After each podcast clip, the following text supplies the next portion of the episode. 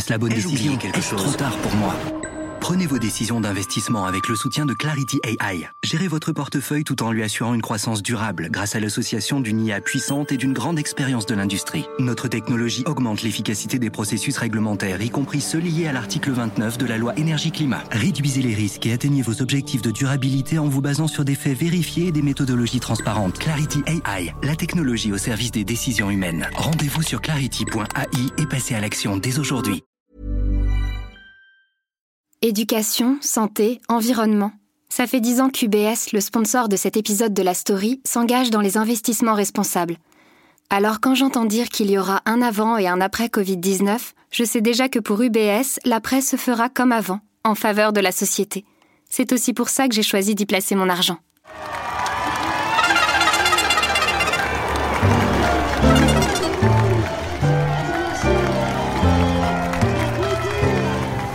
6 juillet 2019, le 106e Tour de France de l'histoire partira de Bruxelles, en hommage au cinquantenaire de la première victoire sur la Grande Boucle d'Eddy Merckx.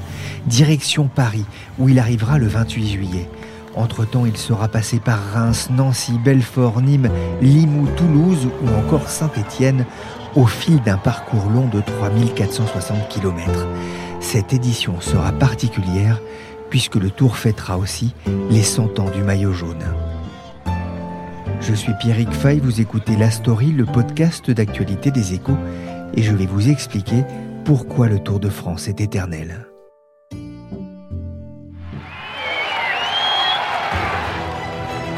First British winner ever of the Tour.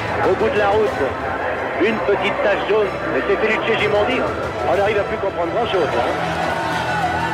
Mais pourquoi pleurez-vous C'est un très grand jour, c'est un très beau jour pour vous, Alco. Pour 8 secondes, le Raffignon a perdu le Tour de France. Dans la dernière étape, jamais de ma vie je n'oublierai ce moment. Une véritable folie, une folie. Je vois des gens qui viennent me demander une photo, un autographe, qui ont 70 ans et qui me disent qu'ils allaient voir passer le Tour de France avec leurs grands-parents quand ils étaient petits. Et c'est là où on voit bah, toute la portée du maillot jaune. Et puis on doit tous en être fiers. Thomas Veuclair a porté le maillot jaune durant 20 jours. Pour la story des échos, Nicolas Richaud a rencontré entre autres le champion vendéen lors d'un événement organisé à Paris pour les 100 ans du maillot jaune. LCL, partenaire du Tour de France et de ce maillot emblématique depuis 32 ans, avait en effet sorti les petits fours, le champagne et quelques champions d'exception. Nicolas Richaud travaille au service high-tech média des échos. C'est un fan de la petite reine. Nicolas, on va d'abord le rappeler, le maillot jaune n'a pas été créé en même temps que le Tour de France. Oui, alors le Tour de France a été créé en 1903, mais la première fois qu'un coureur leader du Tour a porté le maillot jaune, ça remonte à 1919. Avant ça, les coureurs, ils avaient un petit brassard vert pour distinguer le, le leader. Et en fait, la création, c'est un petit coup marketing de l'organisateur. C'est un journal qui s'appelait L'Auto. C'est l'ancêtre de l'équipe. Et en fait, les pages étaient jaunes. Donc, ils ont, fait, ils ont pris la décision de, de faire un maillot jaune pour faire un petit peu de publicité pour, pour leur journal. Et c'est la même chose en Italie d'ailleurs, avec le Tour d'Italie où le maillot de leader, c'est un maillot rose. Et en fait, c'est parce que l'organisateur, c'est la Gazzetta dello Sport. Et ces pages sont roses, tout simplement. Ah, c'est vrai que du jaune ou du rose, ça se voit mieux qu'un brassard vert hein, pour le public qui se masse le long des routes. Vous avez rencontré ce soir-là l'un des héros de mon enfance. C'est un breton dur comme le granit, Bernard Hinault. Vous étiez né en 85 pour sa cinquième et dernière victoire Alors non, moi j'étais pas né, ça s'est euh, ça s'est pas joué à beaucoup, mais j'étais pas né. Moi j'ai jamais vu de Français euh, gagner le Tour de France. Peut-être cette année avec Bardet et Pinot, il y a beaucoup de favoris qui sont pas là, ils ont de bonnes chances. Et vous lui avez demandé justement ce que représentait pour lui le Tour de France. C'est le sommet pour moi, c'est euh, surtout pour un Français. Ça serait un Italien, c'est les Tours d'Italie, c'est un, autre pays, c'est chez lui quoi. C'est l'aboutissement de beaucoup de travail. Et puis euh, c'est aussi de la stratégie parce que ça se court sur 21 jours où on peut perdre un jour et gagner le lendemain. Donc c'est un jeu, un jeu qui, se finit à Paris. Quand on a le maillot jaune, c'est génial. Kelly, Hino, Kelly, va-t-il être débordé? C'est Hino qui va l'emporter Attention, oui, premier Hino, Et il a son idée sur pourquoi cette épreuve suscite un tel engouement. Je pense que déjà, c'est gratuit. Faut pas l'oublier. Et ça passe devant chez vous. Donc ça aussi, c'est important. Il y a beaucoup de gens euh, sur les 3500 km euh, qui ont cette chance de voir les, les passer devant leur maison. C'est l'occasion de faire la fête. c'est en mois de juillet, il y a le soleil. c'est tout ça en même temps. Et il y avait eu des sondages qui avaient été faits et les gens se, viennent à peu près de, 160 km de chaque côté du Tour de France pour voir le, Tour de France. Il y a une caravane. C'est la seule course qui a une, caravane aussi importante. Donc les gens viennent aussi pour ça. C'est euh, pas réservé simplement à une élite. C'est réservé à tout le monde. De celui qui est euh, malheureusement euh, le vagabond qui a le droit d'être sur le bord de la route, comme au Premier ministre qui peut être aussi au bord de la route sans qu'on le sache. Outre Bernard Hinault, Nicolas a rencontré un double vainqueur du Tour, Bernard Thévenet. Le Tourmalet est dans le brouillard, Eddy Merckx aussi, en état de moindre résistance. Thévenet termine seul cette ascension et s'impose à la Mongie, où il se révèle à lui-même, ainsi d'ailleurs qu'au grand public. Il a gagné la Grande Boucle en 1975 et en 1977 et il s'est confié à Nicolas Richaud. J'ai porté le maillot jaune et ça, ça, ça, reste, ça reste pour la vie. Il y, a des, coureurs qui ont porté le maillot jaune ne serait-ce qu'une journée, mais chez eux, dans leur, dans leur pays, ils sont connus comme étant le sportif qui a porté le maillot jaune. Parce que tout le monde sait ce que c'est que le maillot jaune. il y a peut-être 1% des Français qui ne savent pas, je sais pas, mais tout le monde sait ce que c'est que le maillot jaune. Quelqu'un qui a porté le maillot jaune, c'est la, fierté pour ses amis, pour ses parents, pour son village, pour son département. Pour ma part, moi, quand j'avais 15-16 ans, euh, c'était pas vraiment un objectif, c'était un, rêve, un, pur rêve.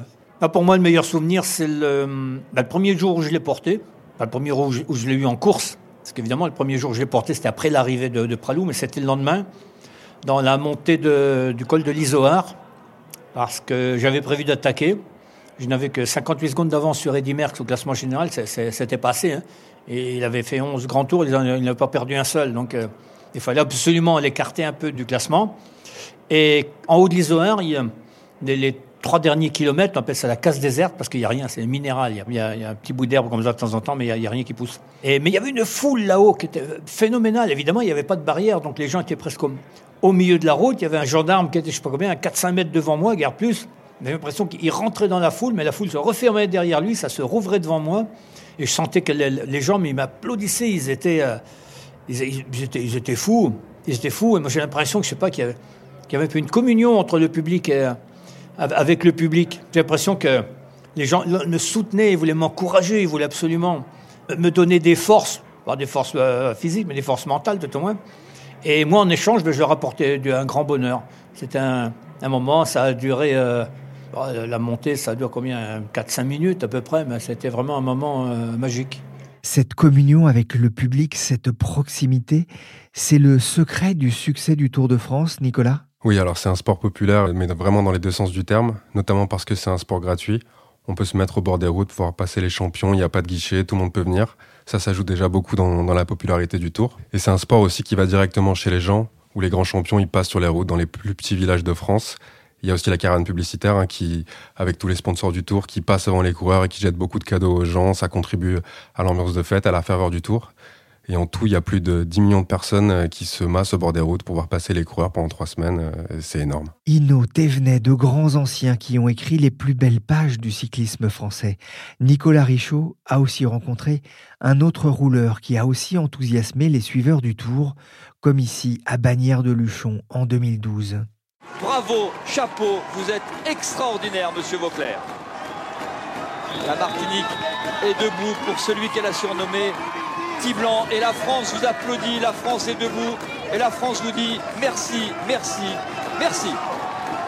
Pour Thomas Veuclair aussi, le Tour de France a le goût de l'enfance. J'ai commencé le vélo euh, quand j'avais 13 ans et forcément parce que je, euh, la première course que tout le monde regarde, c'est le Tour de France. Quoi. Euh, en fait, quand on parle de vélo, on parle d'abord du Tour de France et ensuite, si jamais on est vraiment passionné par le vélo, on regarde les autres courses. Mais quand on parle vélo, on, parle, on pense Tour de France et c'est ce qui symbolise la, pratique, la pratique du vélo, tout simplement. En quoi ça vous a changé en tant qu'homme? Bah, disons que en 2004, par exemple, quand je suis arrivé sur le Tour de France, j'étais champion de France. Au bout de quatre jours, j'ai changé mon maillot bleu-blanc-rouge contre un maillot jaune. Et, et puis, euh, je vais vous donner un exemple très concret. La première journée de repos, euh, au bout d'une semaine, j'étais maillot jaune et euh, il me manquait quelques produits de toilette. Je suis allé à au supermarché du coin à côté de l'hôtel et j'ai pas pu faire mes courses. Et donc je me suis dit, oh là, en une semaine, il y a eu un truc bizarre, quoi. C'est-à-dire que j'ai pas pu acheter ma mousse à raser et puis mes, mes rasoirs et mon gel douche. Voilà, c'est une anecdote toute bête, mais qui illustre bien à quel point peut vous propulser un maillot jaune sur un Tour de France. Nicolas lui a aussi demandé si le Tour de France faisait partie du patrimoine français ou du patrimoine mondial. Alors, je pense qu'il faut que ça appartienne à tout le monde. Et c'est justement ce qui fait la force du Tour, c'est que c'est universel, c'est mondial. Par contre, faut pas oublier que c'est le Tour de France. Alors bien sûr, il y a du marketing, il y a du business, faut pas se le cacher. Il y a des, retombées économiques euh, dont j'ai aucune connaissance, mais que j'imagine astronomiques, très bien. Mais ce qu'il faut pas oublier, c'est que si jamais le Tour de France en 2019, ça attire autant de pays en direct, autant de public sur le bord de la route, autant de retombées, c'est parce qu'en 1903, il y a, y a quelqu'un qui s'appelle Maurice Garin qui a gagné le premier Tour de France et, il y a des Eugène Christophe qui ont réparé une fourche dans la descente du Tourmalet chez le forgeron. C'est ça qui fait l'histoire. Il y a des Bernard Hinault qui ont gagné 5 tours. Voilà, il y a des Bernard Thévenet qui ont renversé Eddy Merckx. Et ça, ça appartient bah, à la France. C'est pas un château, mais ça pourrait être Versailles. Je veux dire, c'est notre patrimoine. Il y a du marketing, il y a du business et des retombées économiques. Il a raison, Thomas Veuclair. Derrière le Tour de France, il y a une entreprise. Et si au fil des ans, les vainqueurs d'étapes sur l'asphalte et dans les cols ont tendance à changer tous les jours ou presque, le vrai gagnant, c'est toujours le même, en trois lettres, ASO. Christophe Palière, c'est journaliste aux échos, spécialiste notamment du sport business. Qui est ASO, Christophe? C'est un sigle pour euh, Amaury Sport Organisation. En deux mots, c'est le pôle euh, organisation d'événements sportifs du groupe familial euh, indépendant Amaury, par ailleurs propriétaire de l'équipe. Alors, ce qu'il faut savoir, c'est que ASO, euh, c'est l'un des plus grands organisateurs d'événements sportifs euh, au monde. Mais au-delà du Tour de France et d'autres grandes courses cyclistes, il faut savoir que ASO a récupéré au fil du temps, par exemple, Paris-Nice ou même euh, le Tour d'Espagne. Mais ASO, c'est aussi le Dakar, le Marathon de Paris, le Tour de France à la voile. Enfin, ils sont aussi dans le golf. ASO est aujourd'hui un peu partout. Et c'est- un, un business, le Tour de France? Alors, le Tour de France, c'est un sacré business. Alors, ce qu'il faut savoir, c'est qu'ASO cultive le plus grand secret sur les aspects financiers du Tour de France. Il y a une énorme communication, mais à côté de ça, c'est peut-être les secrets les mieux gardés de la, République, si je puis dire. Mais quand même, il y a évidemment, il y a quelques chiffres sérieux qui circulent, puisque évidemment, euh, on est dans le monde de l'économie, il y a beaucoup d'acteurs. Alors, deux, trois chiffres. Euh, on estime aujourd'hui le budget du Tour de France aux alentours de 250 à 100 160 millions d'euros. Au fond, c'est une grosse PME. L'essentiel, ça provient euh, des droits télé et, à l'international notamment, puisque ce qu'il faut savoir, c'est qu'aujourd'hui, le Tour de France est dans 190 pays, c'est 100 chaînes, euh, 60 en direct. Évidemment, il y a l'énorme machine France Télévisions. Et puis, il faut parler évidemment des partenariats commerciaux, toutes ces marques qu'on voit, la caravane, etc. Et puis, les contributions évidemment des collectivités locales qui accueillent le Tour. Donc, cet ensemble fait une espèce d'écosystème très équilibré. Et pourquoi? Bah Parce que le Tour de France, c'est quand même probablement le plus grand spectacle sportif gratuit. Parce que l'air de rien, il y a quand même 10 à 12 millions de personnes sur la route et là, il n'y a pas de billets. Donc l'argent, il faut bien le trouver ailleurs. Euh, Le Tour de France, c'est d'abord une formidable vitrine de la destination France. France Télévisions qui a un rôle considérable dans cette affaire parce que les images sont super. Donc on vend la France et c'est pour ça aussi que les collectivités locales veulent en être. Les images sont, sont magnifiques et, on- et c'est de la promotion. C'est une sacrée organisation aussi. hein. Alors oui, évidemment, c'est une sacrée organisation parce que c'est déjà euh, en, en soi une machine incroyable. Euh, Juste quelques chiffres, il faut le rappeler quand même, il y a 176 coureurs. Là, je parle de l'édition 2019, 450 euh, organisateurs, 2000 journalistes et photographes euh, accrédités. Euh, donc derrière, bah, il faut une machine qui tourne et elle est beaucoup moins efficace. ASO, globalement, euh, c'est une centaine de permanents et il y a 400 équipiers euh, sur le tour qui sont recrutés pour l'événement. Donc euh, il y a quand même 500 personnes en face. Lors de cette soirée, Nicolas Richaud a justement rencontré Florent Garrigou. Il est responsable des partenariats chez ASO et il témoigne de la particularité du tour. Le Tour de France a ça, qui est de fédérer les gens au-delà du sport et de donner lieu à des épopées chaque année en plein air. Et effectivement, avec des conditions euh, qui changent chaque jour, qui sont parfois dantesques, la pluie, la neige, le froid, le vent, la chaleur, des routes et des parcours qui changent chaque année. Et c'est ce qui fait la spécificité du Tour de France, c'est que chaque année, les gens attendent le parcours, de savoir où il va passer, s'il va passer près de chez eux, s'ils vont pouvoir aller le voir sur le bord de la route dans quelles conditions ils vont pouvoir le voir, est-ce qu'ils vont pouvoir faire un pique-nique, est-ce qu'ils vont pouvoir le voir en famille, euh, aller le voir avec des amis? Et c'est vraiment ce qui fait la spécificité du Tour de France. Est-ce que le Tour de France est éternel alors? Ah, je crois, je crois que le Tour de France est éternel. Euh, Je pense que tant que la France existe, le Tour de France existera. Il est de plus en plus difficile à organiser euh, pour des questions de sécurité. Il est de plus en plus important. Euh, ils font pas sur des routes parfois étroites. Mais je crois que le Tour de France est éternel. Et c'est pas pour autant qu'il faut pas imaginer le futur du Tour de France. Je crois que les équipes qui organisent chez nous le Tour, les équipes sportives en particulier, cherchent chaque année à renouveler le parcours, à imaginer des nouveaux euh, itinéraires, à imaginer comment la compétition va pouvoir être, va tenir en haleine le, public. Et je crois qu'on travaille vraiment là-dessus, dans l'idée de se réinventer et d'aller chercher des publics, non seulement un public très large, mais aussi un public jeune, parce que je crois que le, vélo aujourd'hui a cette capacité à, fédérer les gens à travers des athlètes qui sont des athlètes d'exception. Vous avez déjà une idée de à quoi ça va ressembler le Tour de France de demain? Alors le Tour de France de demain, euh, je pense que mon, rêve, euh, ce serait que les, jeunes de moins de 15 ans citent le nom euh, d'un cycliste, comme ils citent aujourd'hui le nom d'un joueur de football. Je crois que c'est ça qu'on aimerait tous. On n'en est pas loin, on voit que cette année... On a sorti des vignettes du Tour de France. Panini, qui est un de nos partenaires, a sorti des vignettes du Tour de France. Quelque part, c'est ce que fait le foot très bien depuis des années. Donc voilà, notre rêve, c'est ça, c'est que les gens puissent acclamer, euh, à nouveau acclamer des grands champions, et que les jeunes, les jeunes gens, les jeunes enfants puissent acclamer les noms de, grands champions comme ils acclament aujourd'hui euh, Neymar ou, euh, ou Mbappé J'ai compris en écoutant les anciens porteurs du maillot jaune leur attachement à ce sport et à cet événement. Et les entreprises ne sont pas en reste, à l'image de LCL, sponsor du maillot jaune depuis 1987. Nicolas Richaud a demandé à Caroline Arnaud, directrice de la communication de LCL, pourquoi ils étaient autant attachés à ce sponsoring et à ce maillot. C'est un sport qui véhicule des valeurs de courage, des valeurs de sportivité. Et le Tour de France, c'est un des premiers événements euh, mondiaux euh, en termes de euh, spectateurs, de téléspectateurs.